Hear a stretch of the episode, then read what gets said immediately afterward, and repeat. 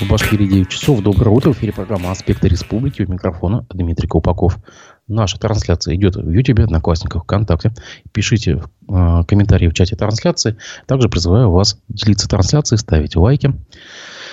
Ну, а теперь перейдем к обзору прессы. Глава администрации а, Белокатайского района Масхут Минигалин а, вчера обратился, а, с, обратился к гражданам, к жителям района с таким сообщением. Внимание! Тимур Сулейманов, пропавший 30 мая, все еще не найден. Обращаемся к жителям района с просьбой помочь в поисках парня. 6 июля в 10 часов утра у здания полиции состоится сбор волонтеров для дальнейшего поиска подростка. По возможности просим взять с собой репелленты, так как поиски будут проходить в том числе и в лесу. Я напомню, что в мае подросток пропал буквально накануне экзаменов. Он э, гостил у своей бабушки и, э, в соседнем селе и отправился домой, но так до дома и не дошел. Как сообщает издание УФА-1, Советский районный суд заключил под арест бывшего заместителя прокурора Уфы Тимура Гореева. Об этом изданию сообщили в пресс-службе суда, а также информацию подтвердили в объединенной пресс-службе судов Башкирии. Гореев будет находиться под стражей до 2 августа. В суде сообщили изданию, что его подозревают в краже в особо крупном размере. А, заместитель прокурора грозит до 10 лет лишения а, свободы с кровным штрафом. Он обвиняется по статье 158 УК РФ. Это кража в особо крупном э, размере. Издание приводит тут небольшую биографию господина Гореева. Как минимум до 2020 э, года Гореев занимал пост заместителя прокурора Женькивского района Уфы. Э, в дальнейшем он стал заместителем прокурора города. Э, так вот, по данным издания Пруфы, экс-сотрудник прокуратуры был задержан по подозрению в оказании помощи нелегальному бизнесу. По сведениям издания, Гариев покрывал незаконную врезку в нефтепровод. Это было издание УФА-1. Между тем, компанию «Нефтелемиль-Водстрой» лишили статуса регионального оператора по обращению с твердокоммунальными отходами в зоне деятельности номер 2. Об этом сообщает Башинформ со ссылкой на региональное Минэкологии. В ближайшее время Минэкологии приступит к процедуре, процедуре присвоения соответствующего статуса новому региональному оператору со сроком не более чем на один год. А, напомним, в зону деятельности э, ТКО рекоператора а, по зоне 2 входят такие города, как Агидель, Нефтекамск, а также Аскинский, Балтачевский, Бураевский, Бирский, Дюртюлинский, Илишевский, Каутасинский, Карайдельский, Краснокамский, Мишкинский, Татышлинский и Янаульский районы. А, тут Башинформ а, пишет, что к деятельности данной компании возникали неоднократно вопросы у населения и надзорных органов. Этой весной Росприроднадзор выявил более 30 нарушений на пяти полигонах ТКО, находящихся в зоне деятельности компании «Дертелемельватстрой». Я напомню вам буквально, что две недели назад руководство компании было у нас в студии в эфире. Ну, проблемы у компании возникли еще давно, и почему-то именно эту компанию а, руководство региона не взлюбило. Хотя, как нам говорят многие эксперты, в принципе, компания убирает мусор не хуже, не лучше, чем остальные а, региональные операторы. Но так или иначе, как видите, проблемы возникли только у этого оператора. Это было агентство Башинформ. Башкирская содовая компания как один из самых крупнейших работодателей многоплательщиков республики, предоставил отчет о работе в 2022 году. Об этом сообщает издание «Правда ПФО». А, Андрей Иванов, автор статьи. Главная особенность отчета тотальное засекречивание информации, которая еще недавно публиковалась открыто. Суда больше не раскрывает ни состава совета директоров, ни состава правления, ни даже персону своего генерального директора. Хотя много лет возглавляющий компанию Эдуард Давыдов вроде бы никуда не уходит и ни от кого не скрывается. Нет в опубликованном документе и финансовой отчетности предприятия. Компания ссылается на постановление правительства России от 12 марта прошлого года, давшее ей такое право. Тем не менее, узнать основные финансово-экономические итоги работы БСК за прошлый год можно, если внимательно почитать отчет вместе с сопутствующими документами. И хвастаться предприятию нечем. Объем производства упал более чем на 10%, чистая прибыль рухнула в 2,3 раза сообщает издание «Правда ПФО». Компания винит, винит в произошедшем деградацию межгосударственных отношений и беспрецедентное санкционное давление со стороны недружественных стран, фактически полностью парализовавшие цепочки поставок как критически важных для производства сырья, товаров, материалов, так и готовой продукции на традиционные рынки дальнего зарубежья. Свои неудачи компания объясняет тем, что в шестом и восьмом санкционном пакете Евросоюза введены ограничения на поставку инициаторов для производства смолы ПВХ, а также наложены ограничения в части реализации очищенного бикарбоната натрия, кальцинированной соды, смолы ПВХ и кабельного пластикового а, пластиката в странах Европейского Союза. Также предприятия подкосили, далее цитата, беспрецедентный уровень волатильности на сырьевых рынках, снижение цен на реализацию основной продукции как на внутреннем рынке, так и на экспортных направлениях. Конец цитаты. Отдельное снижение объемов экспорта БСК объясняет падением цен на кальцинированную соду вследствие уменьшения объемов потребления на среднеазиатских рынках, невозможность продать свою продукцию в Украине и в странах Прибалтики, а также давлением со стороны конкурентов из Китая. Кстати, я вчера вот обсуждая с господином Спиваком э, тему также соды, мы э, там э, упомянули, что президент Украины Владимир Зеленский ввел санкции против ряда предприятий, а, ранее, в прошлом году, также вводились санкции Украины против э, соды, но чуть позже сода была исключена из состава санкционного списка Украины, насколько я помню. В качестве позитивных итогов 2022 года БСК приводит рост инвестиционных расходов до 4,5 миллиардов рублей против плановых 3,2. Но и это является последствием санкций, из-за которых пришлось финансировать внеплановые проекты, говорится в отчете. Всего же до 2031 э, года компания собирается инвестировать в производство около 181 миллиарда рублей. Из них 28 миллиардов будет вложено в производство мембранного каустика, 17 миллиардов в производство гранулированного хлористого кальция, 19 в производство ПВХ.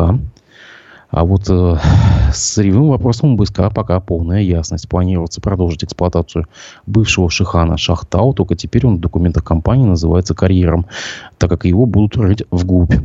Соль компания планирует добывать на Карагайновском месторождении в Ишимбайском районе, в освоение которого планируют вложить 12 миллиардов рублей. Я напомню, что это было издание «Правда ПФО», автор статьи Андрей Иванов.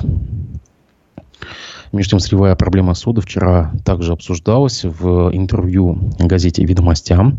Ради Хабиров э, пообщался с изданием, и вот цитата по «Ведомостям».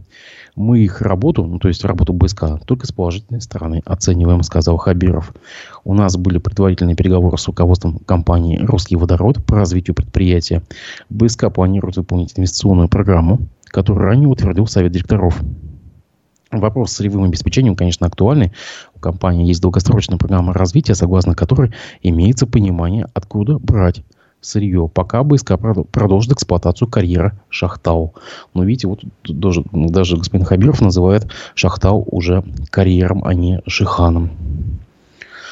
А между тем в Уфе здание строительного гипермаркета «Косторама», ну, скорее всего, уже бывшего э, строительного гипермаркета «Косторама», подешевело на полмиллиарда рублей. Об этом сообщает издание «Уфа-1». Объявление с новой ценой появилось накануне на сайте с объявлениями. Теперь недвижимость стоит 470 миллионов рублей, хотя в апреле прошлого года оценивалась 995 миллионов рублей. Общая площадь торгового центра 13 тысяч квадратных метров. В аренде у собственника до 28 года находится почти 5 гектаров земли. Бывший гипермаркет обеспечен водой и отоплением благодаря собственной скважине и котельной. Вот издание тут напоминает, что Косторама появилась в Уфе в 2010 году. А, в 2018 году компания ушла совсем. Тогда активы российской Косторамы выкупила питерская компания «Максидом». Помню, это было издание «Уфа-1». Э, перевозчик Мосгортранс пытается взыскать с нефтекамского автозавода э, более 13 миллионов рублей после пожара, в ходе которого был поврежден один из электробусов предприятия. Э, в настоящее время по иску столичного автопредприятия производится пожарная автотехническая экспертиза, следует из материалов арбитражного суда Москвы, сообщает издание РБК УФА. В Мосгортрансе считают, что причиной возгорания стал заводской брак. Так вот, Рассмотрение результатов исследования и возобновление производства по иску запланировано на 10 июля. По данным э, НИФАЗа, в марте 2023 года руководство Мосгортранса и КАМАЗа заключило контракт на поставку тысячи электробусов до конца 2024 года для Москвы. Ну, теперь мы хотя бы немножко понимаем, э, сколько стоит один электробус, судя по вот этому судебному судебному иску. Давайте мы здесь сделаем небольшой перерыв и послушаем фрагмент вчерашней программы «Аспекты мнений» с участием экономистов Всевода Спивака.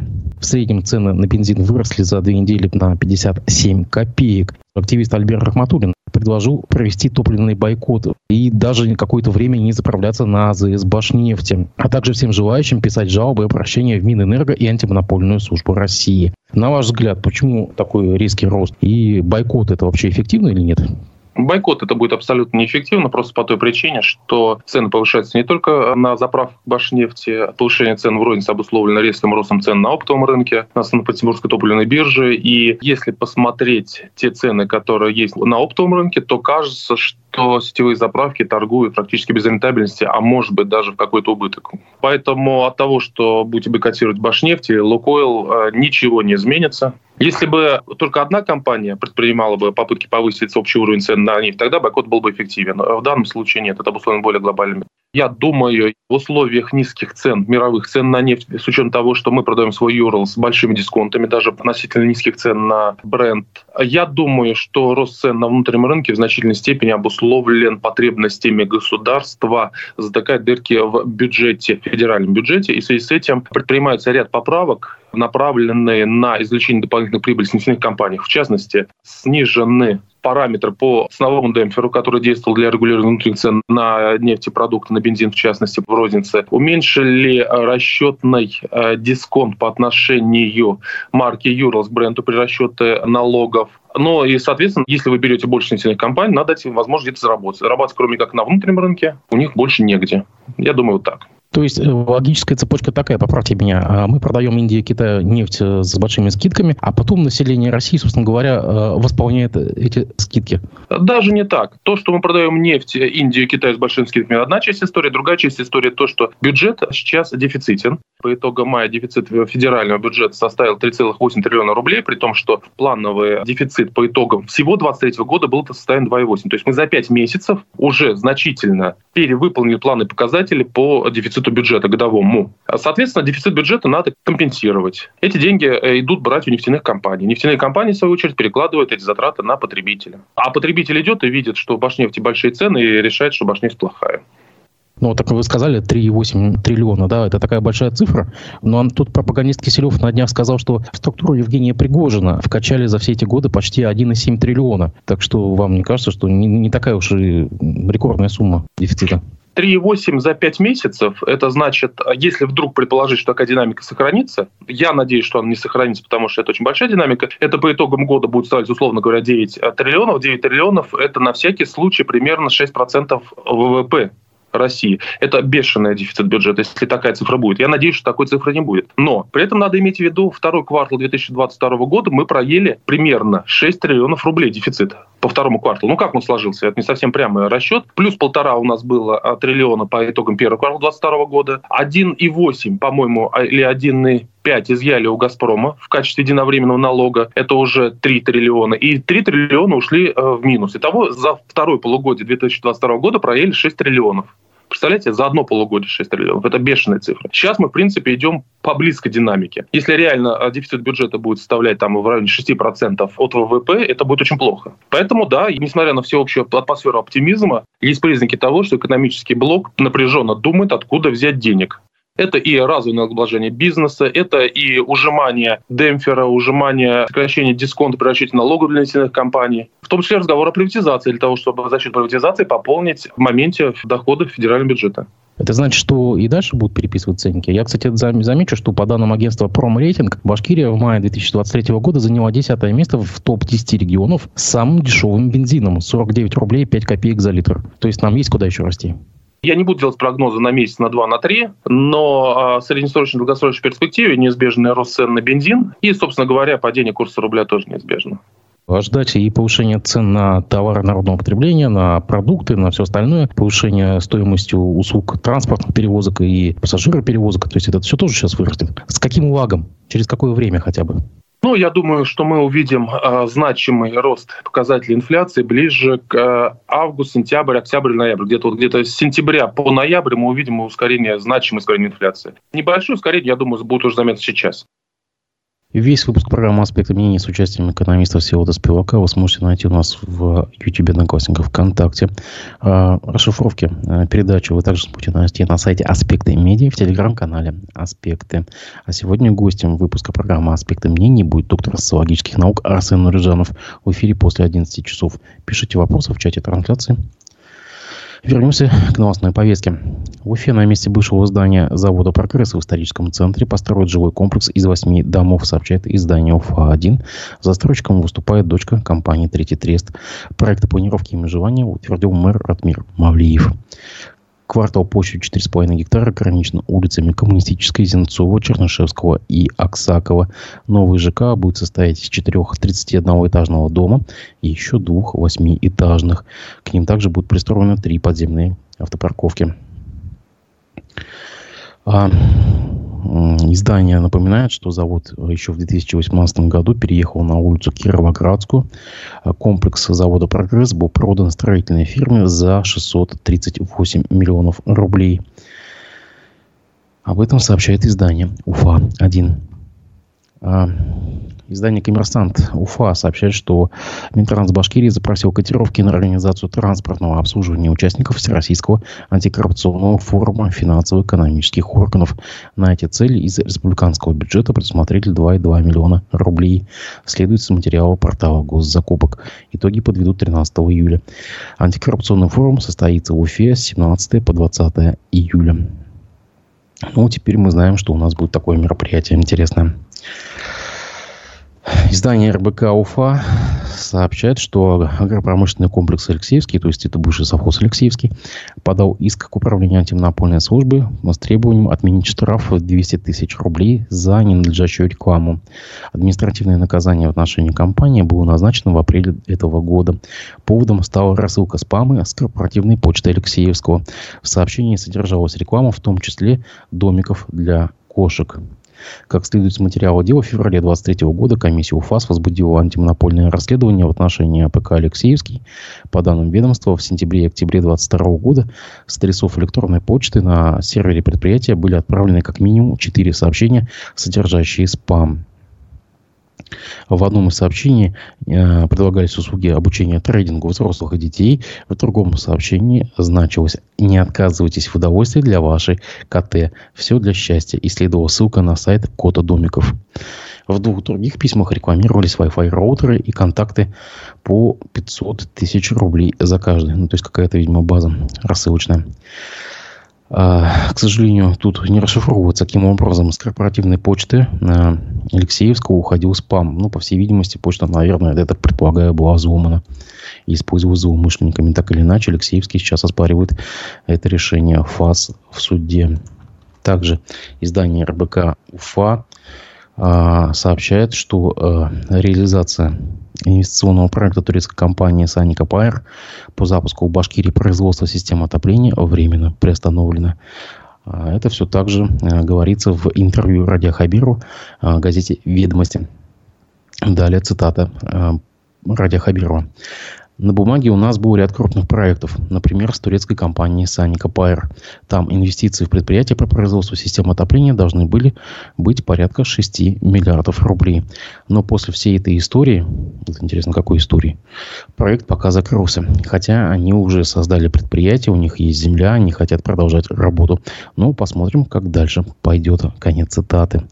По словам Хабирова, сейчас самые крупные вложения в регион – внутренние инвестиции. Причем а, больше объем средств идет в сельское хозяйство. Далее цитата. По итогам 2022 года мы впервые превысили планку по инвестициям в 500 миллиардов рублей. Они составили 512. Хотя это все по крупицам собирается. Надо добавить, сказал Хабиров. По словам главы региона, в Башкирии было локализовано не так много предприятий с иностранным капиталом, поэтому республика не особо остро почувствовала санкции в этой части. Это было издание РБК УФА. Ну, как видите, санкции нам на пользу. И завершение нашего выпуска погоде. 6 июля Башгидромет обещает погоду без существенных осадков. Ветер северный умеренный, днем местами порывы до сильного. Температура ночью 14-19, днем 26-31. 7 июля синоптики прогнозируют погоду без существенных осадков. Ветер северный умеренный. А, ночью температура 14-19, днем 26-31. С вами мы увидимся в 11 часов в программе «Аспекты мнений», гостем которой будет доктор социологических наук Арсен Нуриджанов. Не прощаюсь.